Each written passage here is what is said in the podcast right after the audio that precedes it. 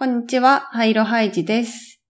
今日のゲストはニューヨーク在住の岩渕正樹さんです。では早速なんですが、ちょっと自己紹介をお願いします。はい。えーはじめまして、岩渕正樹です。今はですね、えーニューヨークのパーソンズ美術大学、えー日本語に訳すとパーソンズ美術大学、 Parsons School of Design に通っていまして、そこの修士課程の MFA ですね、芸術学修士のデザインテクノロジーという学科に学生として所属しています。ただまあ私ずっと社会人経験が、えー結構長くてですね、10年近くですかね。日本の修士を卒業して、10年近くですね、IBM で働いてまして、IBM の中ではビジネスコンサルタントだったりとか、最後の辞めるまでの何年かはですね、デザイン思考が、ブームが立ち上がってきまして、まあ、アメリカ本社があるんですけれども、えーもうグローバル直下でもう全世界でデザイン思考の文化を IBM の中で作っていくのであるということで、IBM デザインという組織が立ち上がり、そこに所属をしていまして、キャリアの半分ぐらいビジネス、いわゆるビジネス側でビジネスコンサルタントみたいな職種だったのと、えー後半半分ぐらいは UI UX デザイナー、さらには新規ビジネス企画であったりとか、新規事業創出みたいな文脈でデザイン思考を活用して、主にクライアントワークでデザインってなんだそりゃみたいな業界、例えば銀行だったりとか、まあ今皆さん結構まあデザイン思考取り組まれていますけれども、もう2、3年前はですね、まあなんじゃそりゃと、インハウスデザイナーなんていないような業界うん。にこう突っ込んでいって、なんかクリエイティブでユーザーセントリックなサービスを立ち上げるのであるというような、えー文脈で、まあ本当プロジェクトの最初からコンセプトを創出して、形にしていくところまで、まあ幅広く従事をしていましたというのが、えー日本のキャリアになります。で、今はパーソンズの方に留学をしていまして、まあそこなんですけれども、まあちょっとデザイン思考のなんかブームがもう来ていて、まあデザインっていうのすごい重要だよねと、なんか、あのみんな何でももうデザインに 組み込まれていったりだとか、まあ今後そのデザインっていう波がもうビジネスパーソン全体に来るんだろうなと思った時に、まあデザイン思考ももう流行り始めて、まあそれがこう飽和状態でもう当たり前だよねと、デザイン思考、デザインがビジネスに組み込まれるのは当たり前だよねっていう文脈が来た時に、トップで走り続けるにはどうしたらいいだろうかっていううんうん。のを考えた時に、もうちょっとデザイン思考のその先であるとか、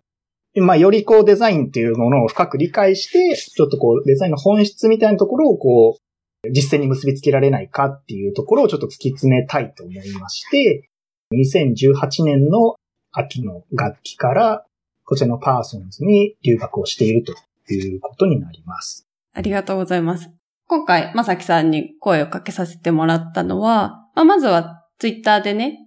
知り合って、で、あの、まあ、私は今サンフランシスコ、まあ、ニューヨークとは真逆の方に住んでるんですけど、ええまあ、まず、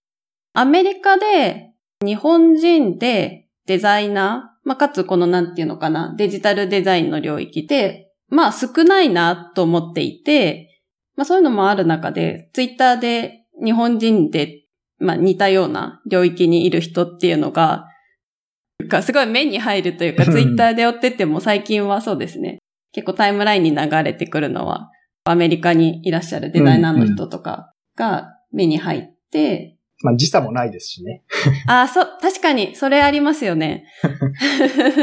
日本の人が寝てる時間うん帯とかにね、アメリカに住んでる人だと活発に会話してたりするので、真逆ですからね。確かにそれでなんか目に留まりやすいっていうのはあるかもしれないですね。うん。というのと、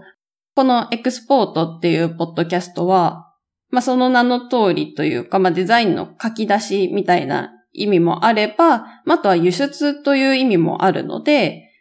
こう日本から海外へ輸出されてっうんた、うんしていった人たちに話を聞きたい。であったりとか、まあそういうまあ海外でデザインを学んだりとか、働くっていうことに興味がある人になんか向けて届けたいなっていうのがちょっとコンセプトとしてあるんですけど、うんまあそういう中で、日本で働かれた後に、ニューヨークに、まあ、改めて、こう、大学へ行くっていううん体験って、まあ興味がある人もいるんじゃないかなと思っていて、今日はなのでその辺のことをちょっと主に聞きたいなと思ってるんですよね。はいはい。なんかでも結構アメリカだとどうなんだろう働いてからまた改めて大学へ行く人とか多くないですか？そうですね。あの、僕の所属しているこのデザインテクノロジーっていう学科も、あの、まあ、様々なもちろん人種、様々な年齢の人がいて、うん、もちろん学部生から上がってきてそのまま修士の学生を続けているっていう人もいますけれど、結構面白い人で言うと、まあ、スタンフォード大を出て、Google で、まあ、リサーチの部部門ですね。スタンフォードの言語学の、あの、卒業して、まあ、いわゆる自然言語処理の研究者として、もう6年ぐらい働いてたっていうような、えー、女性とかがいるんですけれども、うん、まあ、彼女もその、まあ、いわゆる Google のその、自然言語処理の、あの、言語学の立場からのかなりバックエンドというかですね、うん、エンジン部分をやっていて、まあなんかそこをずっとやってたんだけれども、やっぱそのなんか世の中にそういうものをローンチして、自分でも作ってみたくなってしまったみたいなことで、うん。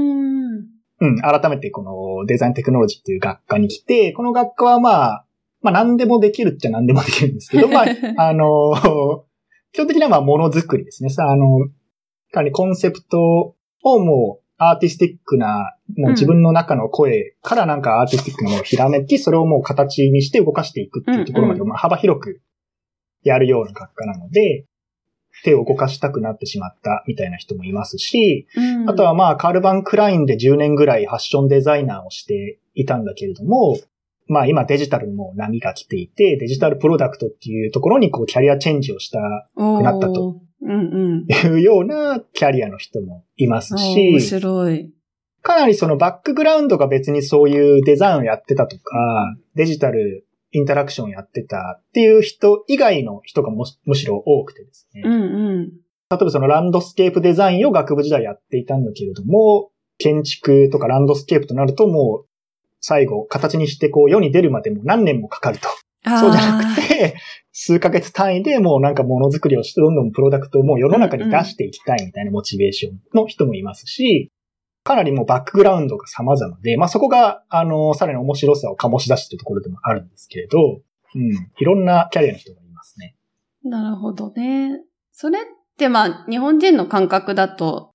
社会人になってから改めて大学、別の大学に行き直すとかって、まあ、そこまでメジャーなことではなかったりするじゃないですか。はい。でもなんか今のを聞いていると、まあ、いろんな経験をしてきた中で、行くからこそ面白いというか、なんかそういう感じなんですかね。そうですね。あの結構、ノートとかでは僕はその、まあ、日本から出ていくデザイナーっていうこうキャリアモデルを作りたいっていうことを、うんうん、あの、語ってまして、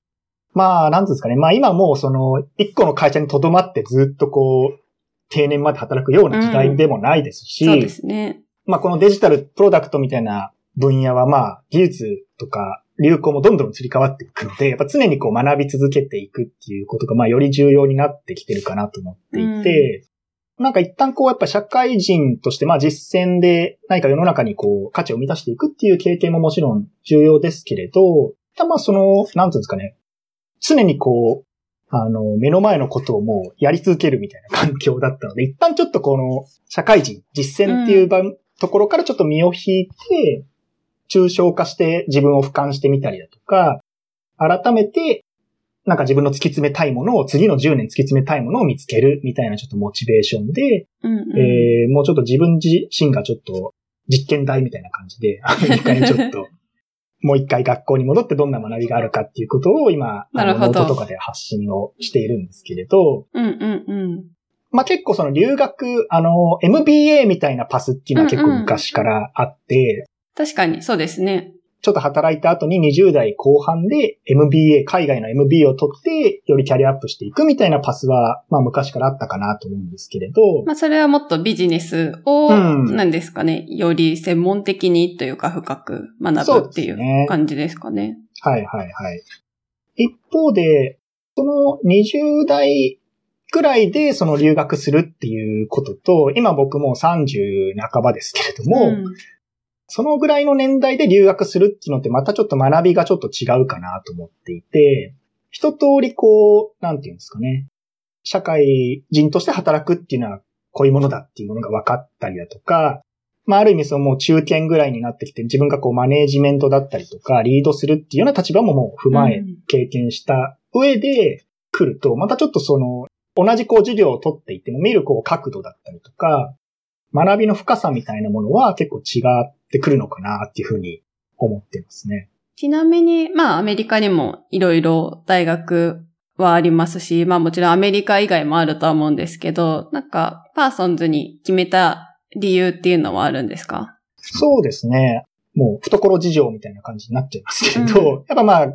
まずは学費がかかるっていうのがあったので、うんうん、まあその問題をちょっと日本人的にはクリアしないと結構厳しい部分があって、いくつか出願をして、最終的にパーソンズからは、 President Scholarship っていう、まあ一番いいランクのこう、奨学金をもらうことができまして、うん、まあその、出願書類のそのポートフォリオとか、出願書類のドキュメントで判断されるんですけれども、それで学費が75%免除になったんですよ。お、75%。すごい。アメリカの大学ってめちゃくちゃまあお金がかかるんで、まずそれでこう、うん、まあ一番高条件で、あの、合格をもらえて、自費できてるんですけども、まあ、その、生活面でのまあ、工面ができそうだという。うんうん。まあ、かなり、個人的な理由としては一番大きいところですけれども、もう一つ理由で言うと、パーソンズってその、まあ僕はデザインテクノロジーっていう学科に所属はしていますけれども、うん、非常にこうリベラルな環境で、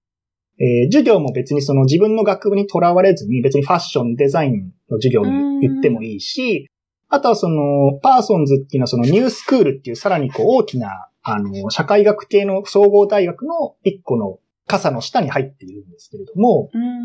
なのでその横の学部にはなんか哲学みたいなところとか社会学とか、まあそういったかなり人文系の学部もありますし、あとはそのマネス音楽院っていうまあ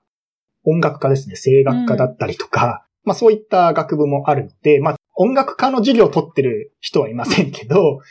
まあ、かなりその自分の興味に合わせて、今まあ、都市と哲学みたいな授業も取ってますし、うん、まあ結構その、かなりあの深いレベルでですね。なのでさっき言ったように、その20代の頃とか、結構その学部生上がりの子とか、やはりその作る部分であるとか、まあ UX、UI デザイナーに将来なりたいです、みたいなことが結構多いので、うん、まあその所属している学科で、まあそういったデジタルプロダクトデザインの授業だったりとか、まあいわゆる VR、AR だったりとか最新のその機器を使ったテクノロジーとやっぱデザインを融合したような授業があるので、そういうものを中心に取る人もいれば、僕の場合はもうどちらかというと、なんか哲学の部分であったりとか、で、新しいデザイン方法論みたいな部分であったりとか、うん、そういったところに興味があるので、まあそういったところをちょっと幅広く興味に合わせて取れるっていうところが非常に面白いなというふうに思ってるところですね。先ほど最初の方に結構その周りの人が、まあ、パーソンズに来た理由は、まあ実際に手を動かしたいだとか、まあ、今までとは違う分野のものづくりをしたいっていうことをおっしゃってたと思うんですけども、どうなんですかね？基本はなんか皆さん、おのおの自分が興味がある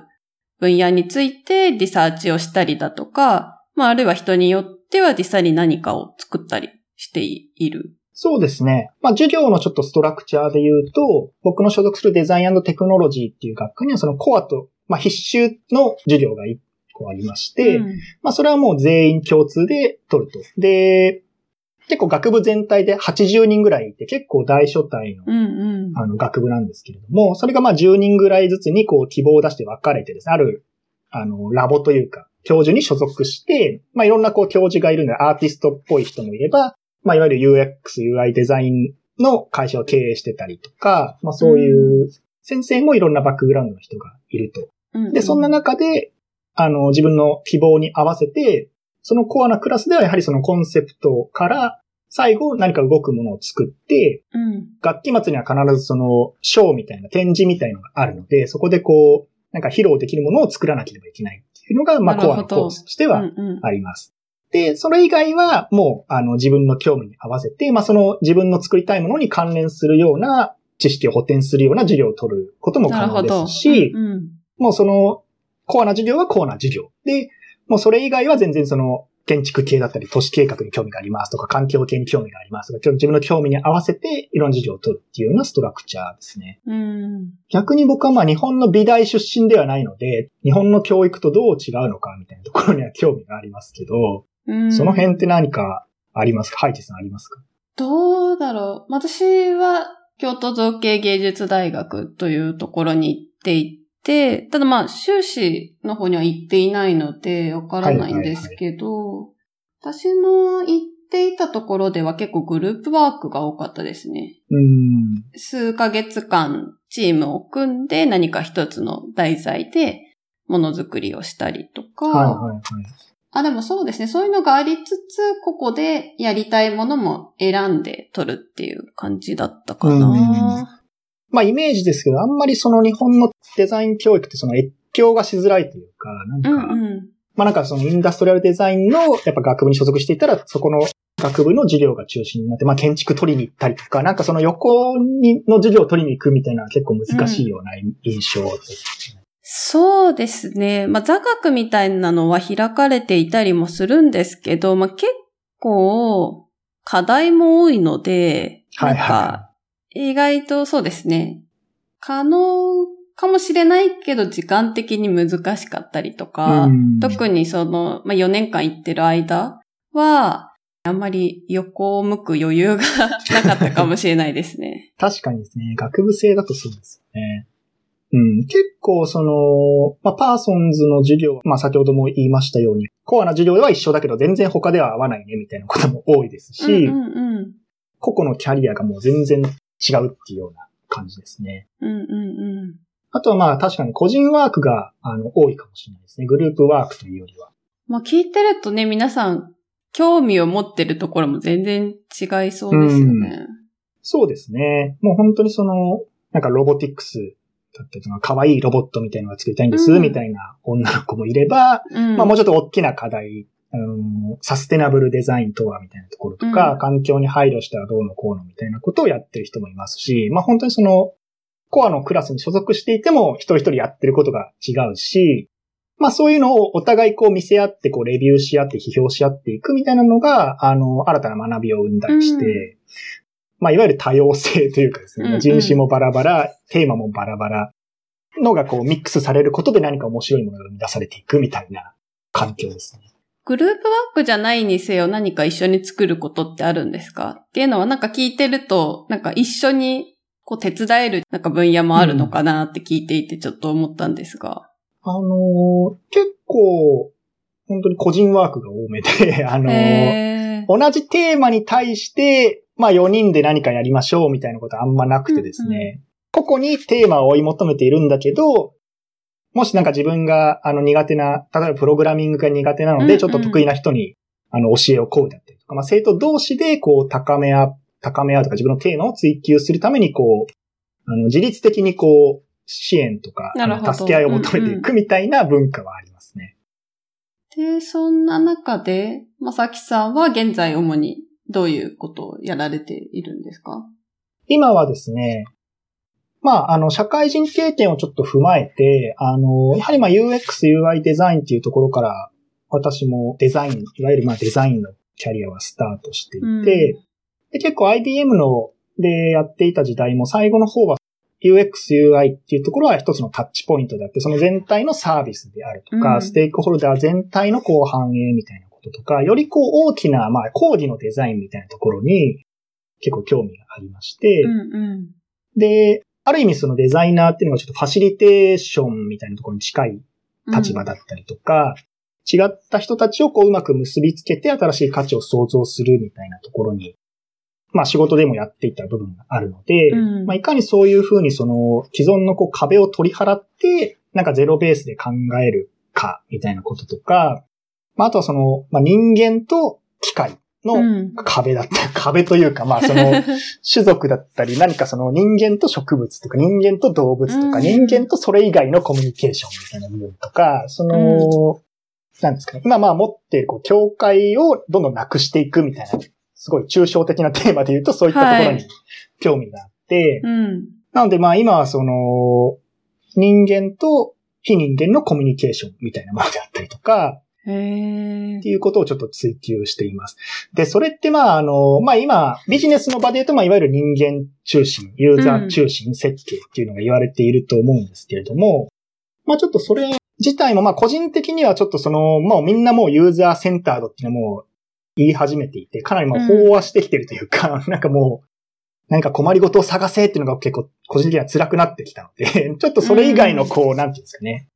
横やりじゃないですけど、なんかこう、それ以外のアプローチみたいなものはないのかっていうところをもともと考えてまして、なるほど。いつまでこう人間が中心なんだと、人間が中心である必要はあるのかみたいな、まあその、常識となっているものに疑問を持ったりとか、まあそういったことをちょっと発端としてデザインを作っていくっていうのがこう、カルチャーとしてあるんですけれども、うんうん。なので例えばその、人間中心じゃなくて、まあ機械が中心で、機械の方が何か上位の、まあ上下関係で測るものでもないんですけど、なんか機械が中心となって何か人間にこう指示をするみたいな関係性になったらどうなるだろうか、みたいなこととか、人間がもう関与せずに機械同士でなんかお互い話し合って、機械同士でもうなんか問題解決して一つの生態系を作り出していくみたいな、機う械、ん人間不在設計じゃないですけど、なんかそういった概念とか、なんかそういう、あの、まあ、デザインっていうものがよずっとこう人間と関わってきたからこそ、それではないアプローチだったりとか、うんうん人間ではないところにあるデザインっていうのは何が考えられるのか、みたいなテーマであるとか、かなりまあ抽象的ですけど、そういったテーマを追求しています。で、去年は、まあ、例えばその人間中心設計で言うと、まあ、アップルウォッチがこう、ずっと座ってるとこう立ちなさいってこう流してくれるとかあるじゃなああ、いですか。確かに、あれまさにね、機械に言われて人間が動くっていう、なんか今まで人がインプットして操作していたものが、なんか逆転してますよね。そうですね。あの、去年その、呼吸する椅子っていうのを作ったんですけれど、機械がもう、あの、かなりもう自律的にもうなんか呼吸をもう1時間おきぐらいにしていて、その機械が呼吸して機械の肺が膨らむと人間が椅子に座れなくなるみたいな、ちょっとヘンテコな世界観を作って う、ん。でもまあ、その、機械が人をデザインするみたいな考え方を、まあ、ほんと最後形にするところまでやったりとか、まあそういったことをやってますね。なんかあの最初に人と機械のインタラクションみたいなことを聞いたときに、まあ機械って基本無生物じゃないですか。はい。なので、なんかどういうことなんだろうなって今聞いてて思ったんですけど、その椅子の例を聞いてからちょっとイメージが湧いたのが、機械って呼んでるけど結構機械をこう、生き物として捉えていらっしゃるというか、うん。うん。うん。なん。かそういうのを今聞いててふと思いました。例えば私は動物は飼ってないんですけれども、でもきっと動物を飼っていらっしゃる方って、犬のお散歩のために、まあ生活習慣を変えたりとかっていうことが起きてると思うんですけども、うんなんかちょっとそれに近いのかなっていうのはなんか椅子の例を聞いていて思いました。はいはいはい。機械に言われてされてるっていうよりも、もうちょっと自然に促すデザインをうん。考えてるっていう感じなのかな。なんかちょっとすいません、うまく言語化できないんですけど、はい今聞いてて、例を聞いてすごい面白いなと思って。そうですね。あの、まあ、今までのこう、ものづくりとか、あの、今までの問題解決の文脈って、まあ、人が何か問題を抱えていて、その問題を解決するための道具を作るだとか、うん。まあ、何かその人がやりたいことを手助けする機械を作る、道具を作る。やはりまあ人がこう最上位の概念で、何かその自分がやりたいことを達成するために道具を使うみたいなこう関係性、まあヒエラルキーみたいな関係性だったと思うんですけれども、まあ今その時代的にももう IoT みたいなこう機械自身が何かこうデータをあの受け渡しできるようになってきたりとか、うん。もうなんか人の道具以上のもう存在になりかけてるんじゃないかなと思っていて、うんまあそうした時にもっとこう人と機械でとか人とまあ動物、人と無生物みたいなものがもう人と結構対等な関係性で何か新しいものをデザインしてる人の新しい価値観をデザインするみたいなことが何か考えられるんじゃないかなみたいなのが今うん直近のテーマであるんですよね。うんうんうんうんそれってまああの、アニミズムってまあ日本人だと、やおろよろずにこう神が宿るみうん。うん。まあ、無生物というか万物にこう、命が宿っていると。はいはいはい。結構それってまあ東洋の考え方とか我々には結構馴染み深い考え方だと思うんですけれども、結構アメリカ人とかまあ欧米の文脈ってやっぱその合理主義っていうか、もう人と物、も物は物みたいなことだったので、結構そういった考え方がなんかクールに移ったりだとか、一回その発表でこう、日本ではこう、愛母のお葬式をしますみたいなことを言ったら めちゃくちゃ受けたりとか、結構そのもう人と物っていうこう、上下関係、二元論みたいなことを何かこう打ち破って、もっとこう人と物がこう対等な関係性で何か新しい価値を生み出したりとか、新しい生活を生み出したり、みたいなことが考えられるのかな、みたいなことを今やってますね。で、それってまあ、あの、あんまりなんか、直接こう、じゃあビジネスに今結びつくことみたいなことあんまりこう考えていなくて、まあ学生だからこそでもあるんですけれども、逆にまあアメリカでもまあそこが、そういうことを考えてビジネスやってる人ってあんまりいないと思うんですけども、うん。まあ何かその、そういったこう、常識外のことを考えたりだとか、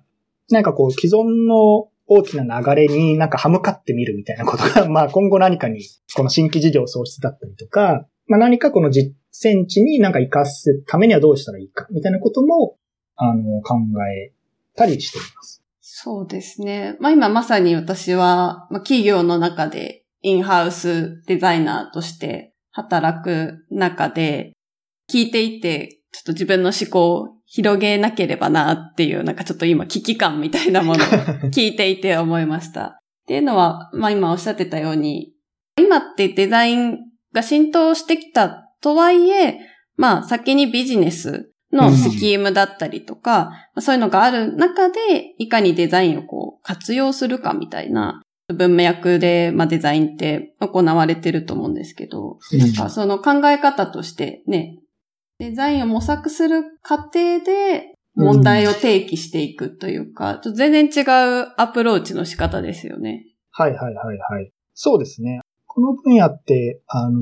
デザインリサーチっていうふうに呼ばれることがあるんですけれど、うん、デザインリサーチっていうのもいくつかのこう定義があって、デザイン、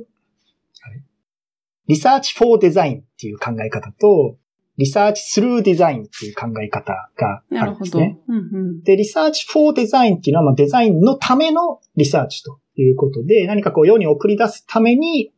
それがこう市場でワークするかどうかをこう確かめるってあったりとか、まあ、いわゆる UX リサーチみたいな分野であったりとか、ユーザーインタビューみたいなものであったりとか、うん、まあそういったものが当てはまると思うんですけれども、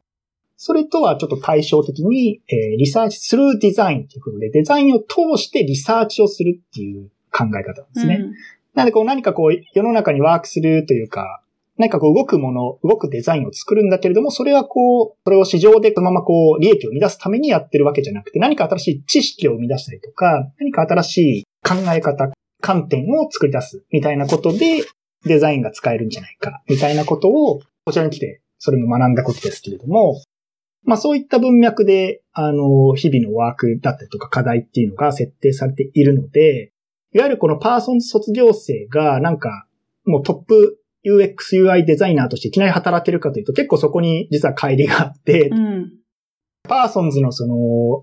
文化っていうのは先ほども言ったようにそのなんか、あの、常識にとらわれずに何かこう新しい価値を見つけたりとか、人類の隠れたこう可能性を引き出すみたいなことだったりとか、かなりそういったこう、挑戦的なテーマが設定されているので、結構その、卒業してどうしようみたいな、なんかこう、あの、インディビジュアルアーティストみたいな、なんとなくなる、あの、結構その路頭に迷ってる人がですね、意外に多いっていう感じです、ね。なるほど。確かにな。なんか結構アートとデザインって対比されることが多いじゃないですか。はいはい。問題を解決するツールと、まあ、問題をそれこそ投げかけるものであるとか、まあ、なんかいろんな議論がいつも行われているっていうなんか感じがするんですけど、まあ、ちょっとそれに、同じデザインって名前はついているものの、まあ、結構それに似た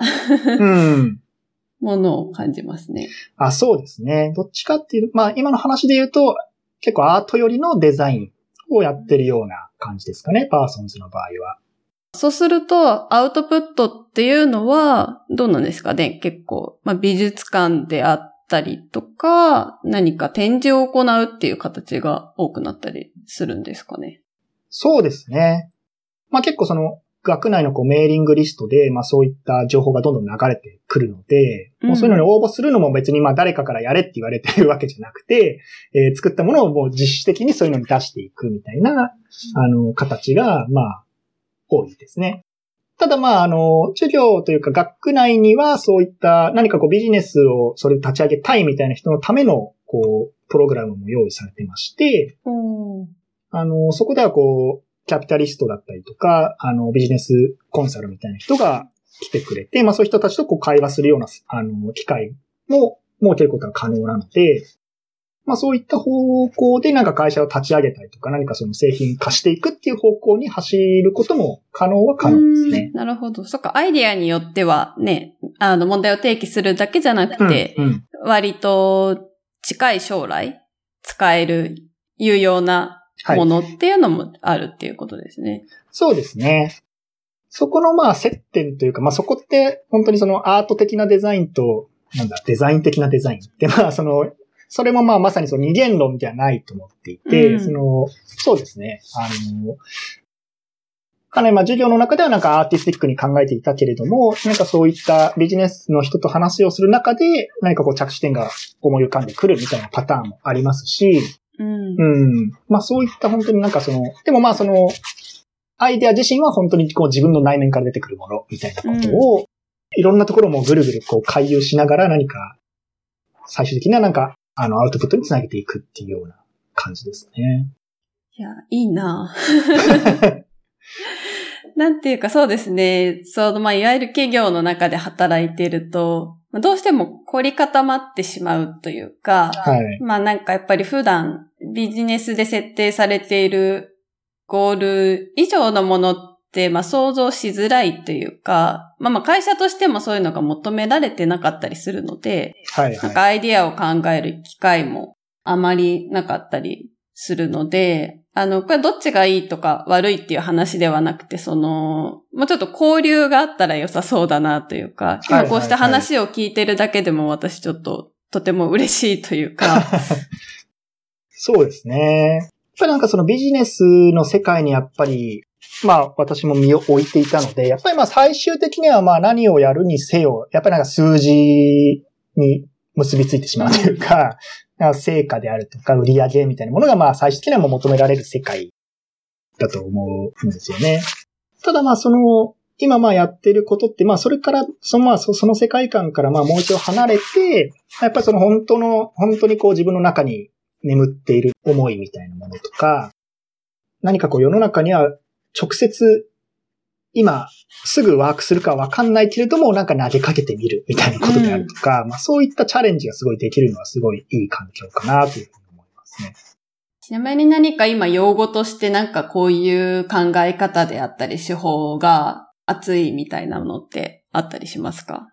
あの、先ほど、そのユーザー中心設計の、まあ、その次へとか、まあ、次のステージへみたいなこともおっしゃってたと思いますが、何かキーワードみたいなものってありますか？新しいアプローチみたいな。もともともう一つパーソンズに来た理由として、スペキュラティブデザインっていうことを、あの、探究したいなっていうふうにちょっと思っていたんですね。うんうん、で、スペキュラティブデザインっていうのは、あの、日本だとスプツニコさんとか、うん、長谷川愛さんとか、まあ、アーティスト教育者、デザイナーみたいなところで、あの、活躍されている方々の名前が上がってくると思うんですけれども、うん、まあ、スペキュラティブデザインをやってる人たちの、あの、仕事ってまさにそういう、世の中にそれをこう、そのプロダクトで何か売り上げを生み出すみたいな世界観ではなくて、もうちょっとこう倫理的な部分であるとか、こういったまあ、例えばそのスプツニコさんの作品だと男性でもなんか生理を体験できるようになったらどうなるんだろうかみたいなこう世界観をこう提示したりだとか、こんな世界が来たらどういうふうに人々の考え方とか社会は変わっていくのだろうかみたいなよりこう社会性を問うような作品っていうものをあの提示されていると思うんですね。うんうんうんなんでまあそのデザインっていうのはその、まあまさにその問題解決、今ある問題を解決するっていうパワーもあるけれども、それとは対照的に何か新しい問題の定義であったりとか、将来的な何か兆候を今、一部ちょっと形にすることで、その未来予測であったりとか、こっちに、ここの未来に進んだらハッピーなのかどうなのかをこう判断する契機にするであるとか、人々にこう議論を巻き起こしたりだとか、問題を定義するデザインっていうふうなものを、えデザインのパワーとして考えられるのではないかっていうようなアプローチがありまして、もともとまあそういった自分の中のその持ってるデザインキャパシティをちょっと解放するために、なんかそういった、いわゆるユーザーセンターとデザインを超えて、そのスペキュラティブデザイン、問題解決だけではなくて、問題をこう提起するようなデザイン、より社会性、社会とか政治に絡んだようなデザインみたいなところをちょっとやりたいなと思っていて。なるほど。どんな問題を投げかけられるのかっていう。そうですね。なので、今まあ、例えばその一個、まあそういったスペキュラティブデザインの階層、階層みたいな、あの、アンソニー・ダン、ダンアンドレイビーっていう方がいるんですけども、もともとあの RCA ってイギリスの美大で教えてて、今パーソンズにいるんですけれども、まあちょっと彼らとこう協業したりして、今ある問題ではなくて、今見えてるこうシグナル、まあ未来へのシグナルっていうふうによく言うんですけれども、うん。例えば最近のニュースで、あの、細胞をちょっと若返らせられるような、あの、医学的発見がありました、みたいなのがあったときに、うん、それはじゃあ、あと何年かしたら、じゃあ、80歳のじゃあ、高齢の方がその薬を使って、もう体はもう20歳ぐらいに若返ることができるみたいなもう未来がもう来るかもしれないと。でそういった時代になったら、じゃあその世界の人々はどんな道具を使っているのだろうか、みたいなこととか、うん、どんな価値観で、えー、動いているのであろうか。それは今の世界観とどう違っていて、そっちに行っても大丈夫なのか、いや、そっちは実は危険な、あのー、世界観だから、避けた方がいいのではないか、みたいな、そういったこうテーマを議論するために、いろいろこうものづくりを、そのまあ、一つのこうシグナルみたいなものから、未来の世界観を想像して、なるほど。その未来で使われているプロダクトを作るみたいな、かなりこう、うん、あの、もう自分のこう、もうずっともう思考してて頭が痛くなるんですけど、うん、そういった授業とかもありますね。なるほど。あの、私今聞いてて今までス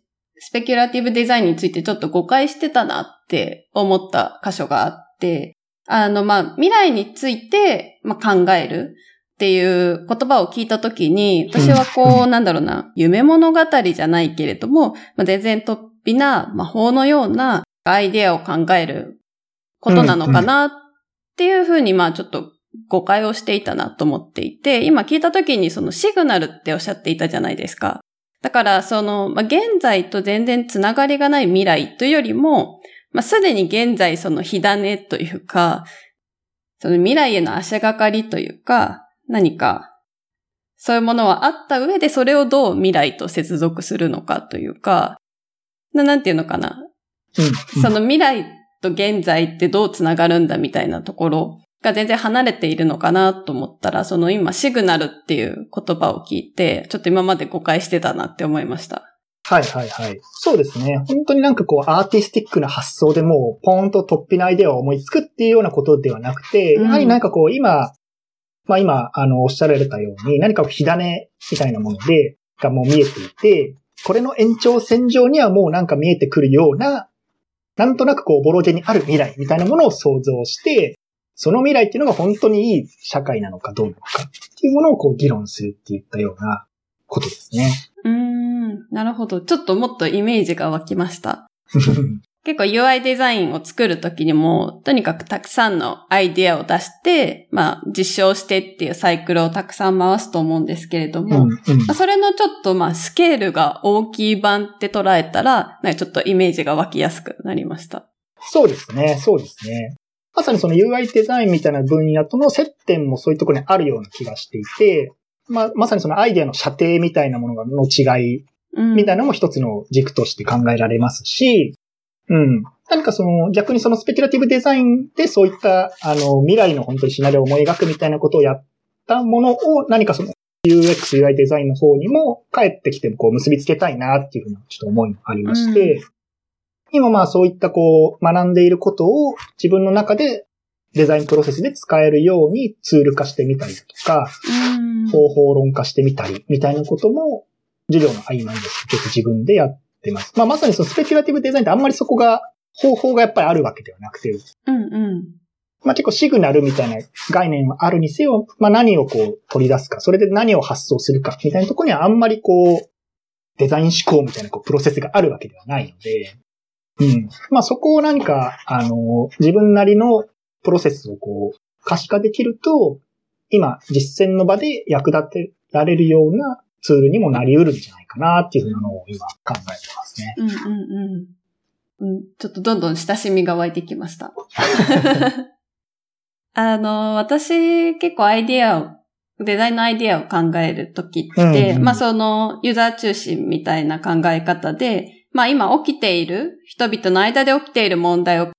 えっと、観察してアイディアを出すっていうのもあるんですけど、一方で私広告代理店にいたときに、まあ結構 CM 制作とかにも関わってたんですけど、うんうんうん。そういう時のアイディアっていうのは、なんかもしこういうアイディアがあっ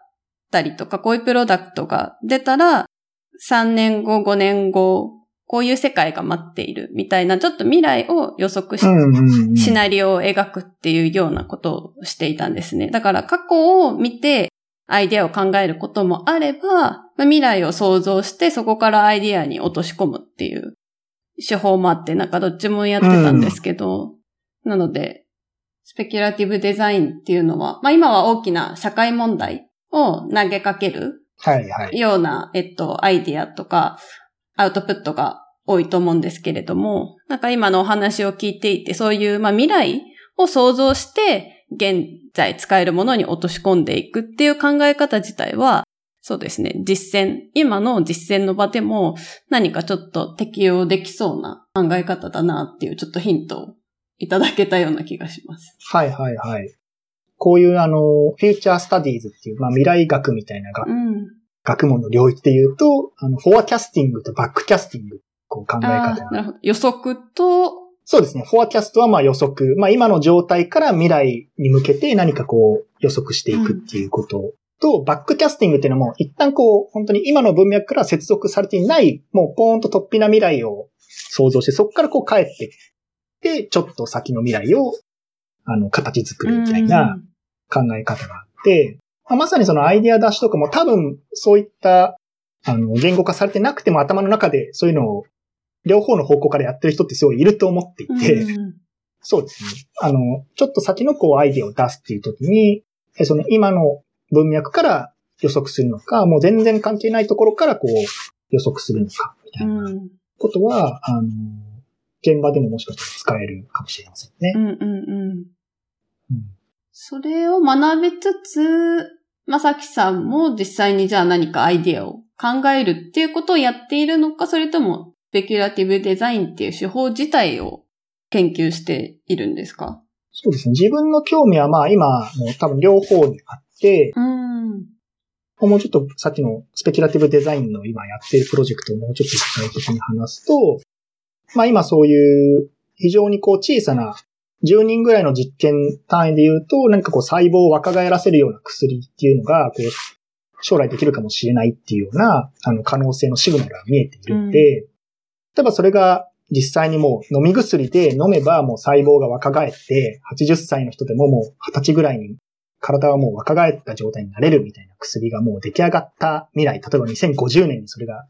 できます。うん。世界観を考えたら、例えばじゃあ日本の状況をさらに考えていくと、もう少子高齢化がどんどん進んでいって人口も減に転じていって、競争力も落ちていくみたいな、それはそれで一方でこう統計で見えている未来みたいなのもあると。なんでそうした時に、例えばその、じゃあ高齢者が若返られるようになれるわけだから、少子高齢化で子供はいないんだけども、高齢者はたくさんいるから、彼らを若返らせて、また労働力として使えるんじゃないかみたいな、こうラディカルな政治の政策ができたりするんじゃないかみたいな、こう未来かける未来でまた新しいこう未来のうん。ビジョンみたいなこうどんどん作っていって、その、今で言うとその日本、2050年の日本みたいなことを、の解像度をこうちょっとどんどん、どんどん上げていって、あるかなりこう、まあ、いわゆるディストピアっぽい日本になっちゃうんですけど、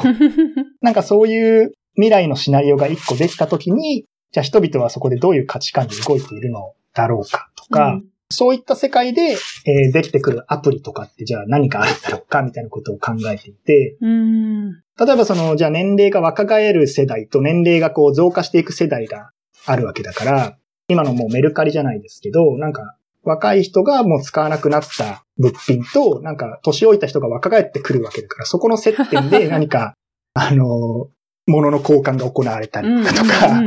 何かそういう、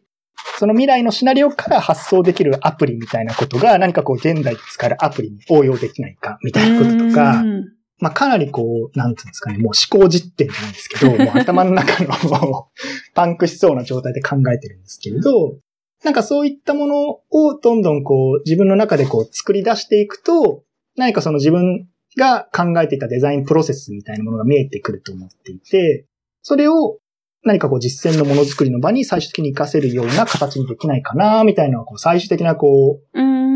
アウトプットとしては考えているところですけれど、ど。そこの今方法論っていうのがもう定まったものがないので、うんうん、あのもういろいろなものをとにかくもう編み出しながら何かそういった方法論みたいなものを考えていく。なるほど。じゃあまあ具体的な研究やまあものづくりを通す中で見えてきた、まあ、共通の手法だったり、そういうものを、まあ、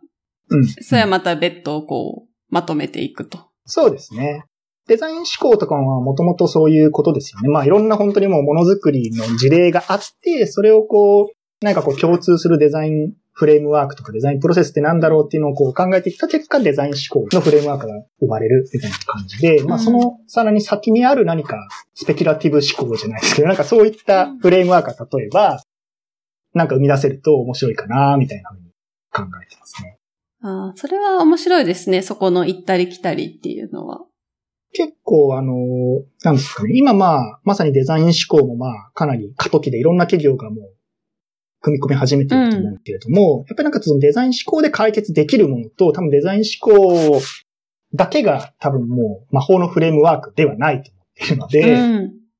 まあそれこそその人間を中心に置かない何かデザインのフレームワークがあってもいいんじゃないかとか、その未来から考えるようなスペキュラティブなデザインプロセスがあってもいいんじゃないか、みたいなことを、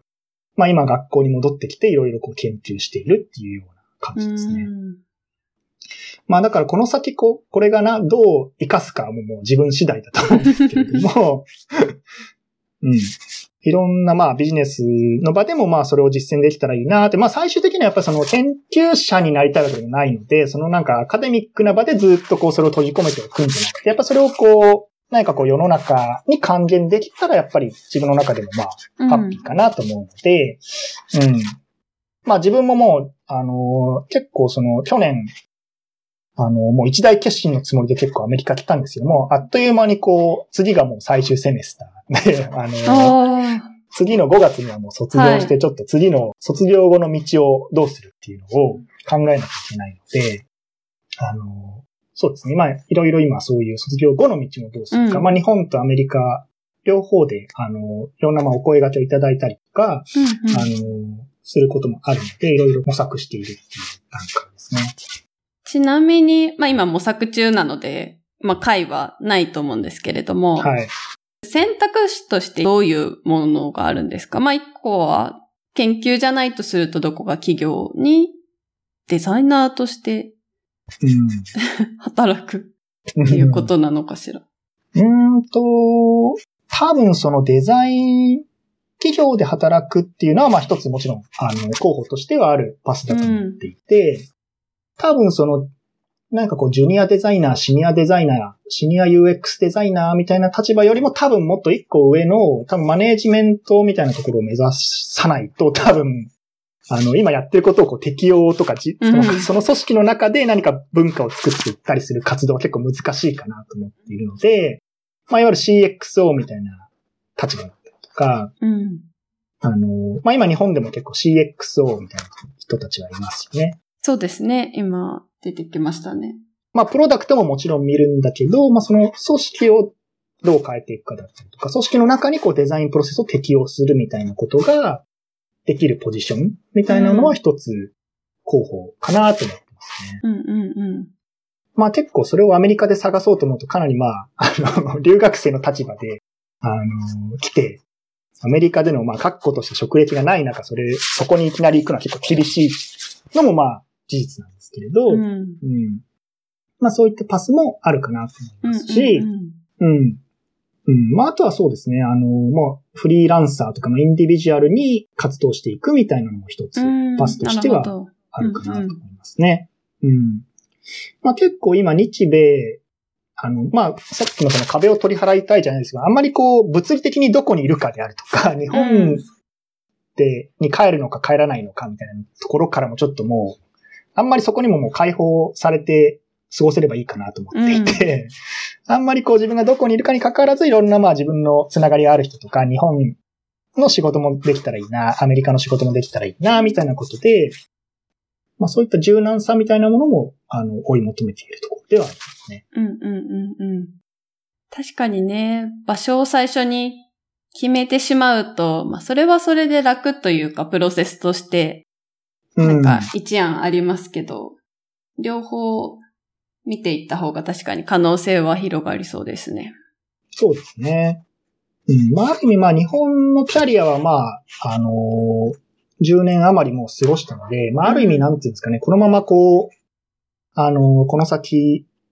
このランクになったらこれぐらいの仕事をして、これぐらいの人をマネージして、みたいな、こう、キャ日本でのこう、キャリアモデルはなんとなくこう、自分の中でこう、見えた部分があったので、うん、まあもうアメリカにこう、それでもう仕事も、日本の仕事も辞めてこう飛び込んできた。以上は、ちょっと前、まずはちょっとアメリカで社会人としてのまあ経験もまあ積めたらいいかなっていうのはちょっと思ってますけどね。うんうん。うん。そのデザインの手法だったりとか、プロセスを持ち込むってなると確かに、組織のそういう CXO のようなポジションとかっていうのは確かに理にかなっているというか、まあまずそもそも多分今そういうポジションがない、きっとお仕事だと思うので、そうですね。ポジションを作るところからっていう感じになるのか。結構そうなんですよね。そこがあの、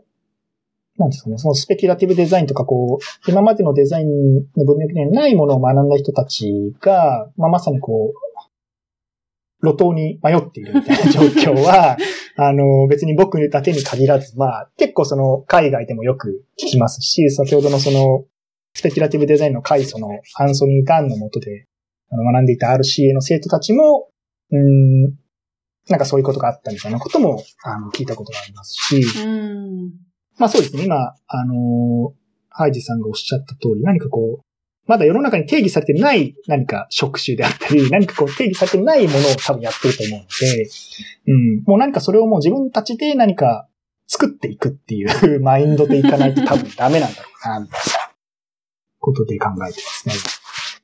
いやーすごいなうん。いや、でも僕、あえてこう、現行デザインとはもう乖離した文脈にもう乗っかったままでいるので、逆にまあ、こちらでも本当にデザイナーとしてやられているハイジさんの仕事とかもすごい気になりますし、うん。すごいご活躍されてるなっていうふうにいつも見てますけどね。ありがとうございます。アメリカでの経験が長いわけではないんですけれども、私が学んだこととかっていうのは、あの、まあ、還元したいなっていう。うん。あさきさん、ブログでね、同じように海外で改めてこう学ぶ人を支援したいというか、そのキャリアモデルを作りたいっていうふうにおっしゃっていて、なんか、すごく共感するというか、なんですかね、あのーまあ、なんかアメリカっていうかまあ、海外に出ていくことが別に、うん。正義でもないような気がするんですけど、結構パーソンズにいても、まあさっき言ったように結構もう個人ワークで、もうあんまりその、なんていうんですかね、構造的な授業みたいなことではないので、逆になんかこの分野だったら日本の教育の方が進んでるなとか、日本の UX デザイナーの方がすごいなって思う瞬間も結構いっぱいあるうんうん。んですけど、した時にじゃあ何をじゃあ、やっぱ海外に来て、パーソン、まあ例えば僕の場合だとパーソンズに行って何が一番の学びだったのかなっていうふうに思った時に、やっぱその小手先のこうテクニックとかなんかツールの使い方みたいなところでは多分なくて、うん。まあそのいろんなもう人種の人とのまあ協情であったりとか、な何人だとか世界のどこに出してもなんか戦えるようなプロダクトうんの、なんかこう、自信がつくというか、なんかそういったこう、ソフトスキルというか、なんか目に見えない部分の結構成長があるんじゃないかなっていう気がしますね。それはすごい思いますね。特にアメリカだと、本当に多種多様なバックグラウンド、人種の人がいて、で、そういう人たちと一緒に話し合って、何か物事を決めて進めていくっていう経験って、確かにそれは一番日本とは違う学びが、なんかありますね。まあまさにもう日本、日本というかまあデジタルプロダクトなんて本当に別に世界あの、あんまりこう国を意識せずに、あの、もう全世界にも配信できる、あの、プラットフォームがあるので、本当にその世界で戦えるようなマインドセットとか、プロダクトを作る力みたいなものは、うん、まあなんか今後必要になってくるかなっていうふうには思いますね。確かにな私どっちも知ってるっていうのがなんか一番今面白いなって感じる瞬間が結構あって、うん、あの今会社で作ってるプロダクトは日本市場に向けたプロダクトっていうのもあって、日本っていうカルチャー的にこうした方がいいとか、なんかそういうフィードバックとかも結構してるんですけど。はいはいはい。2カ国知って、その、なんか間に立ってじゃないですけど、なんかこう、物事を進めていくって、まあチャレンジではあるんですけど、日本にいた時にはなかった刺激を今受けてます。うん。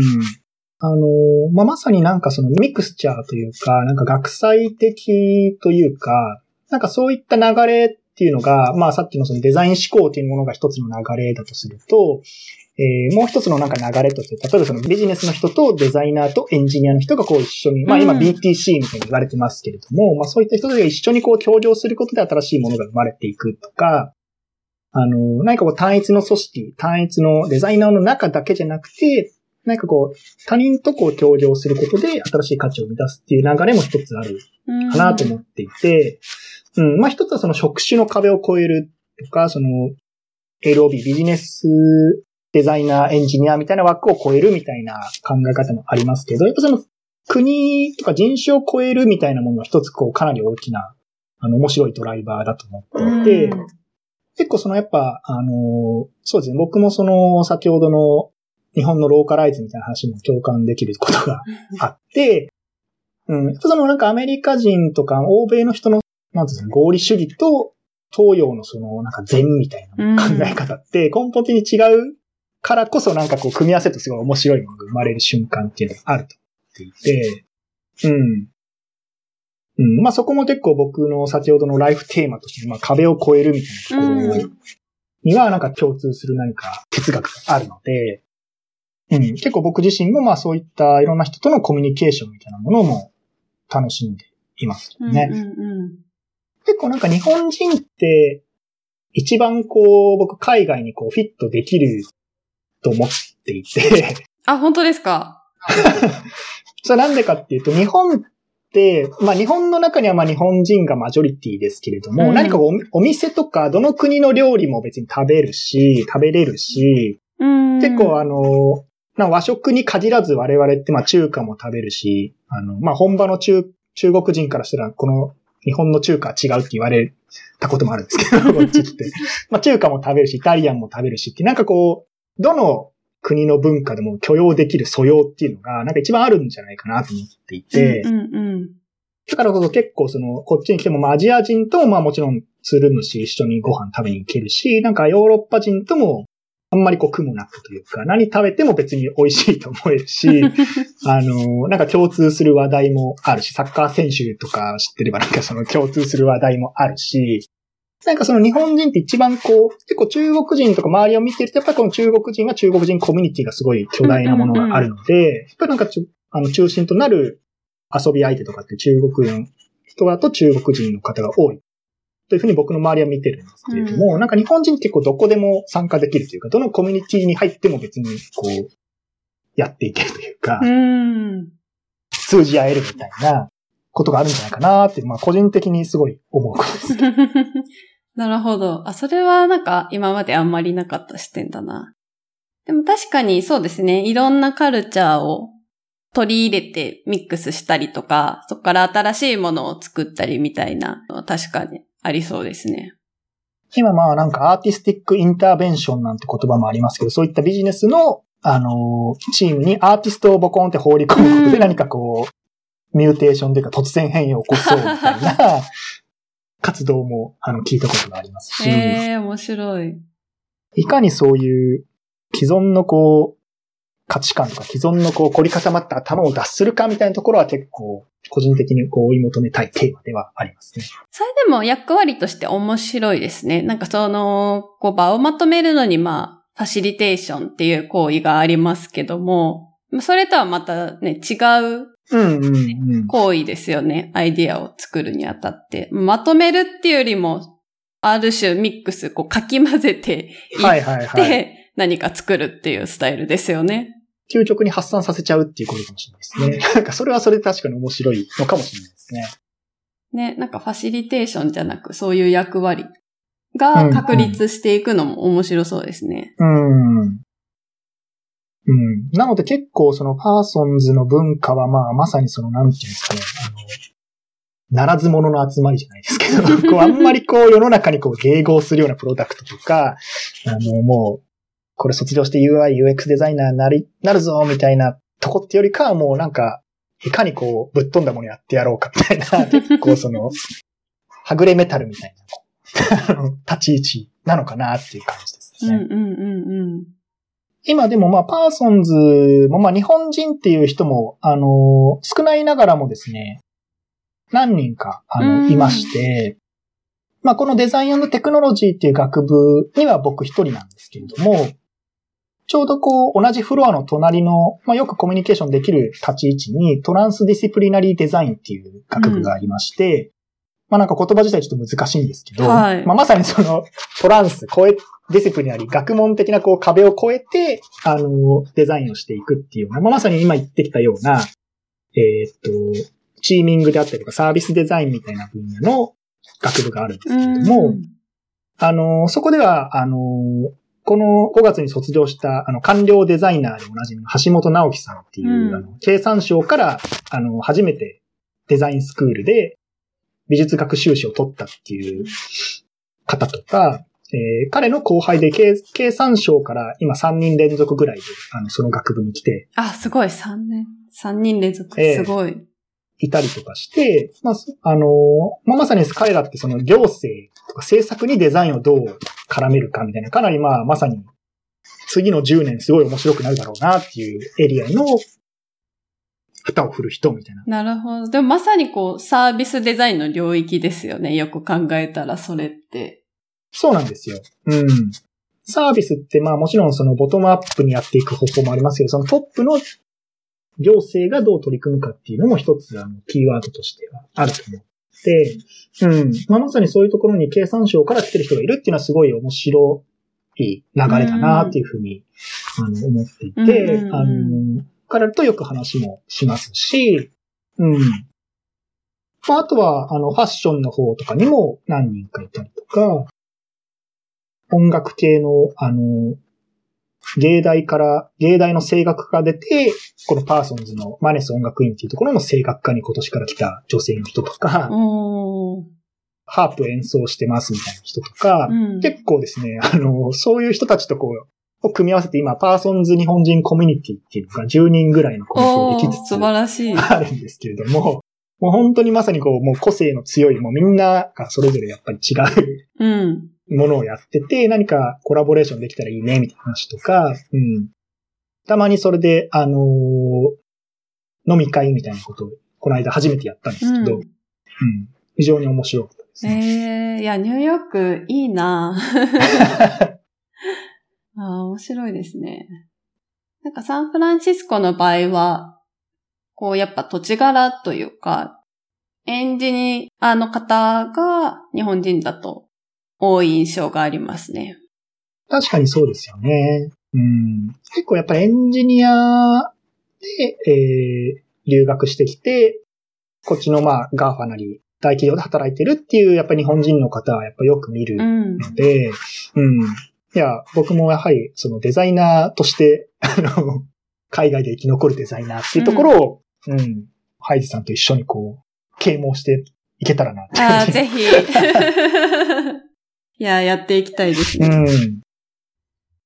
今回本当こうして、あの、まあ、ポッドキャストの収録というものを通してですけど、初めてお話できて、大変嬉しいです。そうですね。これで、うん。まあ、アメリカといってもやっぱり、あの、広いんでね。あのニューヨークとサンフランで3時間が時差あるぐらいですから、そう。ね、国内で時差があるってね。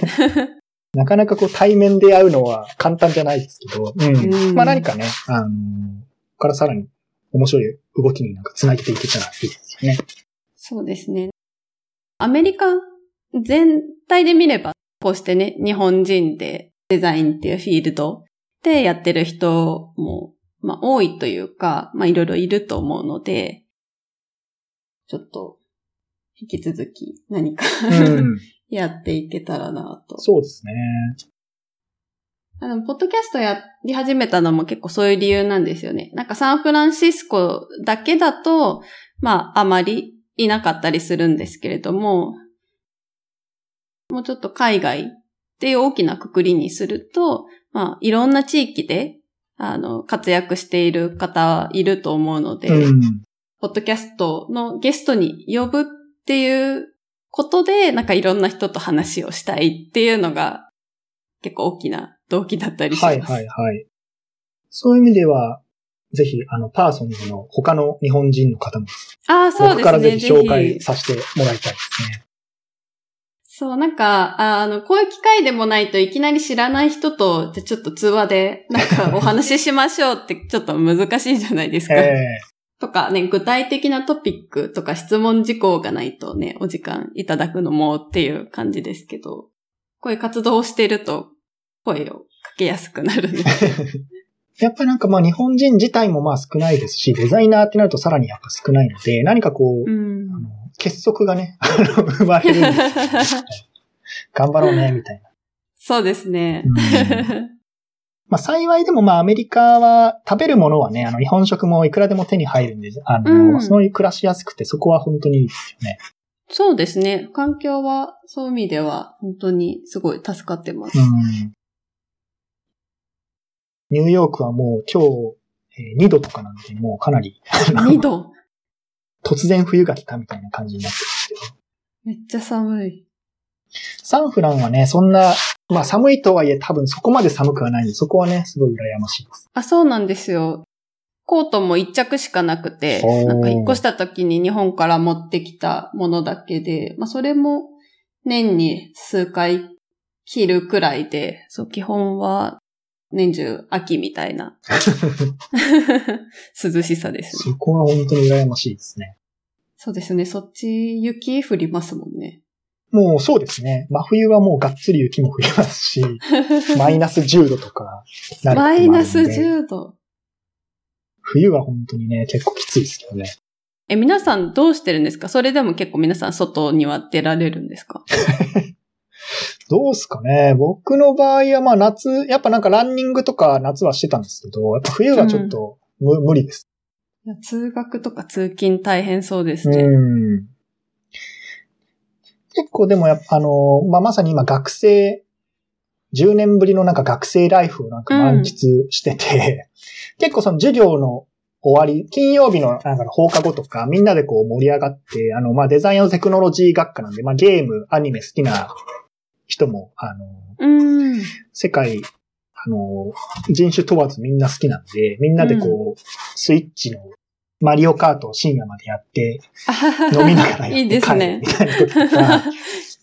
あとなんかなぜかこうテラスハウス好きなアメリカ人がいて、それをこう、あ、多いですよね。なぜかっていうかめっちゃ人気ですよ。流行ってますよ今ね。それをなんか大教室でみんなでプロジェクターで見るあ、な。みんなで見るんですか？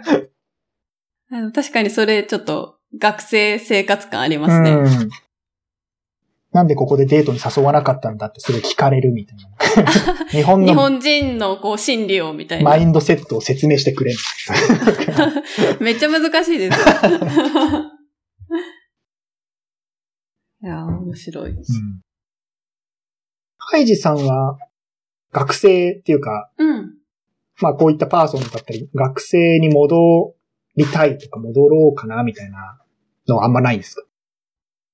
うーん、まあ、学費がね、高いので、なんかあんまり選択肢には上がらないんですけど、うんまあそういうのを抜きにしたら、あのーすごい興味はあるというか、まあ仕事の中で何か作るっていうの